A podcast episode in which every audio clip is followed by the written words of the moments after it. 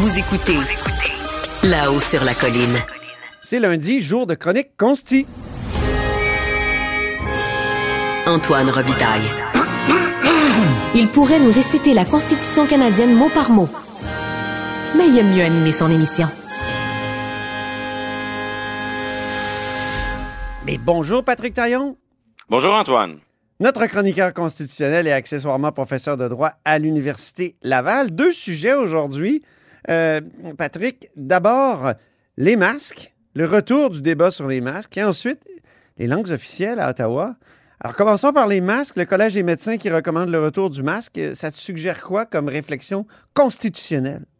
Bien, moi, ça me, ça me, je vois les gens s'inquiéter du retour d'une obligation et, moi, j'ai l'inquiétude totalement inverse parce que je vois un gouvernement qui a renoncé à sa capacité d'obliger, qui est, qui est un peu devenu juridiquement impuissant. Je, m'explique. Ah oui? Euh, on a beaucoup critiqué le projet de loi 28 qui a été adopté au printemps dernier parce qu'il nous sortait très lentement, à moitié, progressivement de l'état d'urgence. C'était un système de cran d'arrêt. Autrement dit, on faisait un gel des décrets, oui. mais et c'est là que la, loi a peut-être un effet pervers aujourd'hui. Chaque fois qu'on enlevait un décret, c'était comme impossible de revenir en arrière. Et donc, il, restait grosso modo un décret qui concernait la population, le port du masque dans les transports publics. Il a sauté. Le reste, c'était de l'organisationnel dans les relations avec les, employés du secteur public. Et là, ben, on sent que il y a un engorgement dans les hôpitaux. On est encore loin de décembre. Si jamais, je, postule, mais si jamais l'intérêt public, le bien commun, commandait, ne serait-ce que dans les transports publics, de réintroduire le, le, masque, mais j'ai bien peur que juridiquement, le gouvernement n'est plus capable de faire ça. Ah oui, c'est bon, c'est intéressant ça. C'est un point de vue qu'on entend rarement, tu as raison. Donc, le, gouvernement, euh, euh, a été pris par la logique des droits individuels, même si les droits individuels se sont cassés les dents devant les tribunaux. De facto, on dirait qu'ils ont gagné. Ils ont eu une loi qui, était intéressante euh, pour le printemps dernier, sortir de, l'état d'urgence progressivement. Bon, ça, c'était pas un mauvais principe, mais il n'y avait pas de vision à long terme dans la loi. Donc, on présumait qu'il n'y aurait jamais aucun retour en arrière ou que si on a une situation qui se dégrade, mais dans le pire des cas, c'est la seule option qui reste au gouvernement, c'est de revenir à la case départ avec une déclaration d'état d'urgence, comme ça revenait au, jour 1 de la COVID-19. Mm-hmm. Et donc, le gouvernement va être obligé s'il doit se rendre là, à l'obligation, il va être obligé d'y aller avec l'état d'urgence, donc il va attendre qu'il soit trop tard. On est un peu comme dans la cigale et la fourmi. Oui. On est dans une optique de cigale qui va se mettre à travailler seulement si elle a vraiment plus le choix. Puis à ce moment-là, il va être rendu un peu trop tard. Et donc, euh, moi, si j'étais euh, si j'étais au Québec présentement, je, je, n'attendrais pas que le gouvernement m'oblige à porter le masque parce que juridiquement, c'est la dernière chose qu'il va faire. Il va être obligé d'emprunter un chemin tellement politiquement euh, difficile, c'est-à-dire celui de dire on retourne dans un état d'urgence avec des décrets, alors qu'il aurait peut-être été plus sage de dire bon ben on sort de l'état d'urgence mais dorénavant il y a une loi cadre sur la Covid qui indique que à partir de tel degré de surcharge dans les dans les hôpitaux à partir de tels risques, de telles menaces, le gouvernement peut, pour des périodes limitées, qui doivent ensuite être ratifiées par les députés de l'Assemblée nationale, mhm. imposer le masque. Autrement dit, prévoir, pardonnez-moi le cliché, une nouvelle normalité qui permet de façon pas trop douloureuse de, de réintroduire de façon chirurgicale le masque si nécessaire dans certaines circonstances. On n'a rien prévu de tout ça. Et donc, si jamais ça se dégrade, ça sera rien du tout sur le plan des contraintes sanitaires ou le retour à la totale, l'état d'urgence, un gouvernement qui a euh, les pleins pouvoirs de gouverner par décret. Ce sera tout ou rien. Est-ce que ton expérience européenne, parce que tu es en Europe actuellement, plus précisément en Espagne, est-ce que ça a quelque chose à voir avec cette réflexion-là? Ben, elle, est, elle, est pas très scientifique, mon expérience, parce que c'est, mais c'est celui de quelqu'un qui voyage beaucoup, euh, beaucoup d'Espagne, d'Italie, de France, un peu de Pays-Bas, euh, même un peu d'Amérique latine. Et, franchement, moi, ce que je vois, d'abord, le seul pays européen que j'ai visité où il y a encore du masque obligatoire, c'est l'Espagne dans les transports publics. Ah oui. Euh, et franchement, partout, ça saute aux yeux Là où ce n'est pas obligatoire, je suis même passé par Montréal, dans le métro de Montréal, c'était, c'était quand même un peu mieux que ce que je vois en Europe en termes de, de port facultatif du masque. Là, euh, là où c'est pas obligatoire, il y a des limites à compter sur euh, le sens de la responsabilité, de la, prudence, de la prudence et de la prévention. Ouais, ouais. Ce sont des vertus là, que oui, les gens peuvent par eux-mêmes euh, penser euh, à une éthique respiratoire, mais mais là où il n'y a pas d'obligation, il n'y a pas euh, une très grande pratique. Et, le contre-exemple, le seul que j'ai vu depuis que presque six mois là, que je vis en Europe, c'est, le cas des transports publics en Espagne. Partout ailleurs, même dans des avions, euh, c'est, très, très, très facultatif. C'est une toute petite minorité de gens qui portent encore le masque. Et toi, le portes-tu encore? Personnellement? Ben, je dois t'avouer que ça dépend des, euh, quand je suis avec des inconnus et quand on est loin de chez soi, on fréquente beaucoup d'inconnus, on est dans l'anonymat, j'ai tendance à le porter. Je veux pas être malade, je veux pas que ça je veux pas que ça m'affecte dans mes activités, mais dès qu'on est dans des rapports sociaux avec d'autres, les collègues que je vais rencontrer, tout ça, il y a comme il y a comme une réticence à le porter, comme si c'était pas vraiment dans nos, mœurs, hein, comme si ça créait un, un, un, un, mur entre nous et l'interlocuteur. Donc j'ai j'ai un port à géométrie variable. Mais euh, et en plus, bah, comme on, on, est des étrangers, on veut pas susciter la suspicion non plus autour de nous. Donc, on, a tendance à être plus prudent que moins. Mais bon, euh, globalement, là, dans un avion, mettons, euh, vers l'Italie ou vers la France, euh, ma petite famille, on est peut-être, on est le 1 sur 10, 1 sur 8, 1 sur 9 qui porte le masque dans l'avion pour un vol qui dure 3-4 heures. C'est vraiment euh, derrière nous ici en Europe. C'est comme mm. il y a une... Euh, les, les, les, gens sont, dans sont devenus des cigales plutôt que des fourmis.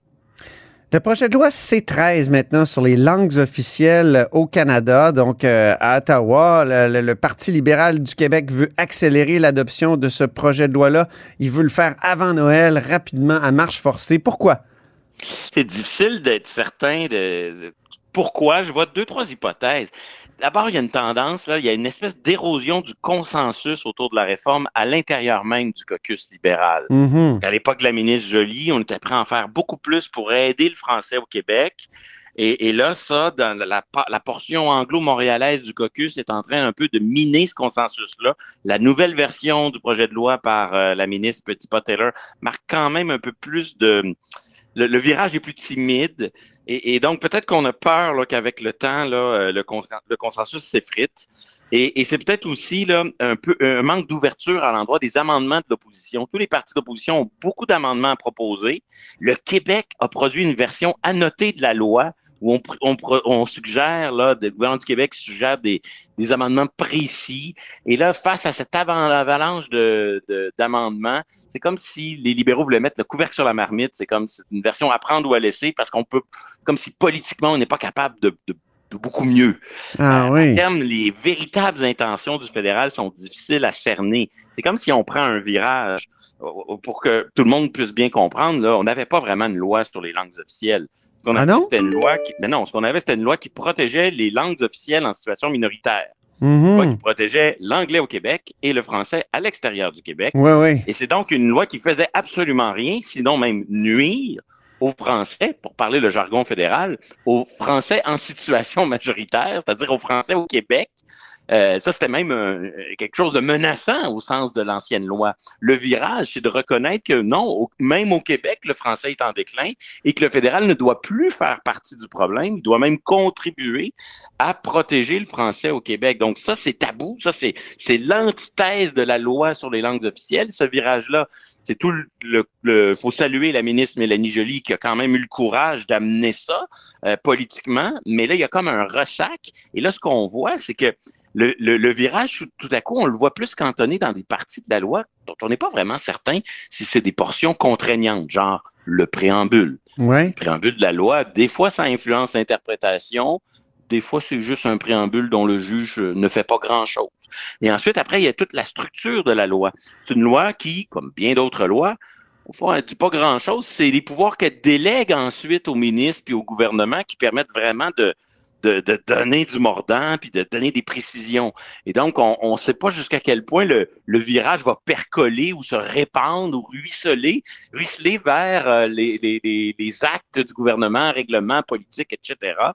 Et, et on, voit aussi que euh, il y, a vraiment une, une, résistance à adopter une approche véritablement asymétrique. Hein, parce que le virage, c'est d'accepter que appliquer des règles identiques au Québec puis à l'extérieur du Québec nous dessert. Mm-hmm. Un exemple qui me tient à cœur, euh, au moment où Ottawa veut augmenter, battre des records à l'échelle de la planète en termes de capacité d'accueil de nouveaux Canadiens, de nouveaux immigrants, ben, euh, il me semble que l'imposition de tests linguistiques, ce qu'Ottawa fait depuis toujours, hein, Ottawa impose des tests linguistiques à ses nouveaux citoyens. Ouais. Ben, il me semble que cette obligation-là, qui existe depuis toujours, elle pourrait être adaptée à la situation du Québec, c'est-à-dire qu'au Québec, au lieu que ce soit le test en anglais ou en français au choix du nouveau citoyen, ben, qu'au Québec, considérant l'objectif de protéger, le, de freiner le déclin, le déclin du français au Québec, qu'au Québec, on ait une norme légèrement différente. Ben oui. Et, et ça, c'est comme si on a un préambule qui dit oui, maintenant,